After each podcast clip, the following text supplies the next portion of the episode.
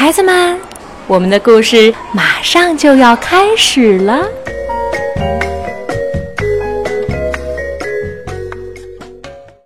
小朋友们好，我们又见面了。我是玛丽阿姨，还记得我吗？超级玛丽，我是悠悠和样样的妈妈。很长时间没有见面是为什么呢？因为玛丽阿姨前一段时间生病了，感冒了，发烧，嗓子都哑了。我知道，在冬天的这一段时间，有很多的小朋友也是生病发烧了，很难受，是吗？或许此刻在收听故事的你就正好生病了呢。希望你们赶紧好起来吧。今天我是在北京为你讲故事，要带给大家的故事名字叫做《伊莱家的谎言机》，一个说实话的故事。这本书是由美国的桑德拉·莱文斯写的。美国的杰弗里·埃伯勒画的图，微笑翻译，化学工业出版社出版。等伊莱长大了，他想要飞翔，他是多么喜爱飞机和火箭呢！伊莱还画了色彩缤纷的宇宙飞船。妈妈把这些画镶在框里，挂在书房的墙上。有时，伊莱会戴上游泳眼镜，假扮一名开喷气式战斗机的飞行员，然后和副驾驶达菲一块儿飞上好几个小时。科顿是伊莱的第一个伙伴，也是最好的朋友。他有时搭乘特制的航天飞机穿越银河系，他们力大无比，又英勇善战，而且总能在饭点儿赶回家吃晚饭。可是伊莱遇到了一个麻烦，自打邮递员送来了那个超高级的谎言机，他就开始有麻烦了。这玩意儿看起来跟普通的座钟没什么两样，可只要有人说了谎话，钟上的灯就会猛闪，指针猛转，接着吐出一张纸条，上面标明你说的话里到底有多少是真的。其实，对于假想和真事儿的区别。伊莱还是能分清的，他环游世界或大战海怪，那是假想的，而真事儿就是实际发生的事情。可有时候把真事儿说出来，对伊莱来说，并不那么容易。现在家里摆着这么个谎言机，伊莱的麻烦变得超级大了。不管是微不足道的小谎，还是荒唐无比的弥天大谎，都能被谎言机精确地检测出来。星期一，爸爸让伊莱去收拾散在地上的积木。他立马提醒爸爸：“最后一个玩积木的是麦迪逊。”谎言机马上亮灯，转盘飞旋，接着弹出一张小谎券。星期二临睡前，妈妈问伊莱：“你刷牙了吗？”“刷了。”伊莱回答。那谎言机又是撅嘴，又是气急败坏，噼啪乱响。一张谎话券像舌头似的伸了出来。周五早晨，麦迪逊要去上幼儿园，妈妈准备给他带点纸杯蛋糕。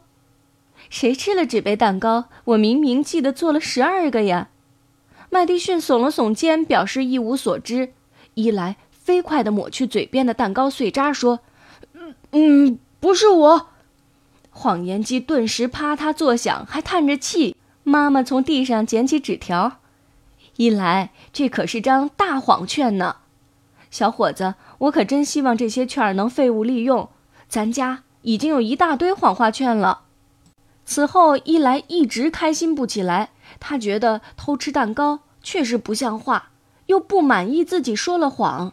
全家人餐后吃蛋糕的时候也没他的份儿，这让一来好失望。这个谎言机可真讨人烦。星期六，伊莱和达菲在客厅里扔橄榄球玩。其实伊莱很清楚，不应该在屋子里玩传接球。可妈妈这会儿在书房里，谁会知道他在玩传球啊？嗯，是没人知道。直到啪的一声，妈妈喊：“伊莱，出什么事儿了？”是达菲把灯给打翻了。哎呦，糟糕！妈妈嚷嚷起来：“达菲！”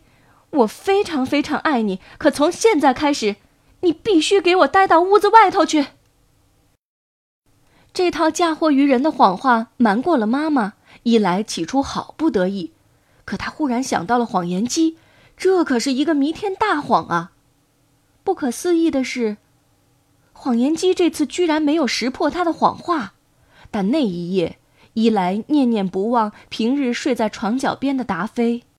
第二天一早，伊莱去厨房找爸爸妈妈。呃，爸爸妈妈，我想说说那个台灯的事儿。接着，他把实情一五一十的讲了出来。